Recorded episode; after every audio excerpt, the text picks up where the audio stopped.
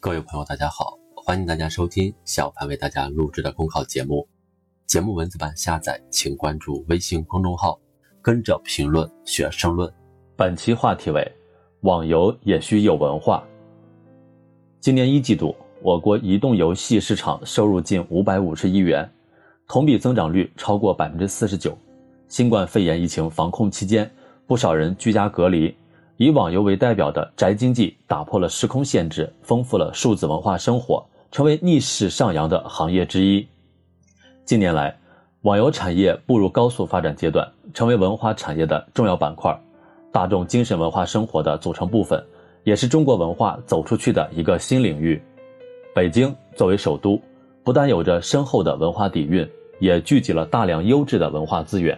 前不久。北京市推进全国文化中心建设中长期规划（二零一九年至二零三五年）公布，提出北京将建设网络游戏之都，在研发、出版、发行各个环节坚持正确价值导向，引导网络游戏健康发展。网游也是文化产品，具有文化承载功能，通过将道德价值和文化基因赋予故事、人物、画面、音乐等内容。网游能够潜移默化地引导游戏者，特别是青少年的世界观、人生观、价值观。目前，一些游戏产品停留在对垒、打怪、升级的低水平阶段，难以让玩家产生文化满足。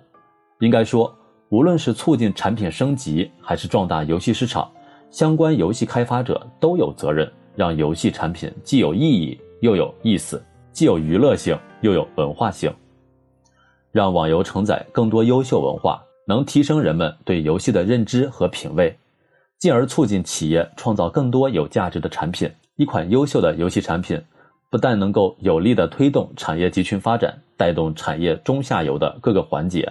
还有助于拓展青少年的知识范畴、认知疆域，有益于青少年健康成长。为了引导游戏企业从中华优秀传统文化中汲取灵感和养分，在传承中创新。在创新中发展，北京市设立游戏出版选题计划制度和游戏出版重点选题库，精挑细选游戏类别和游戏品种，对原创精品游戏给予政策、资金和宣传推广方面的支持。未来，沿着高质量、平台化、多业态、前瞻性的思路发展游戏产业，不断推出有思想、有信仰、有情怀、有深度的原创精品。才能让游戏成为传播正能量的生动载体。网络游戏因其互联网属性，超越了地域的界限，成为一种国际交互的语言。可以说，网游在跨文化传播上具有一定的发展潜力。一款承载优秀文化的网游产品，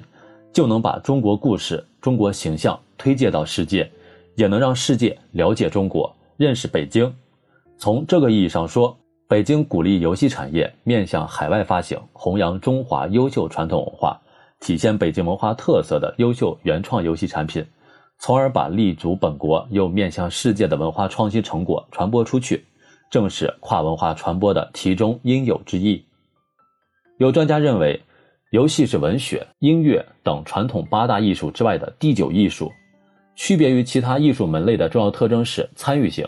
其实，游戏在教育。医疗、科研、公益、商业、文化保护等领域应用也越来越多。北京鼓励企业研发运营教育益智等功能游戏，有助于强化其教育功能，引导树立理性游戏观。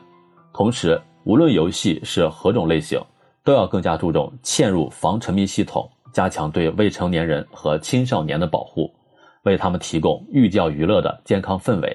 从产品设计到思维方式。只有精心研发、科学打造，注重增加文化性、教育性，传播好主流价值，游戏产业才能真正的行稳致远。本节目所选文章均来自人民网、求是网、学习强国。申论复习，请关注微信公众号“跟着评论学申论”。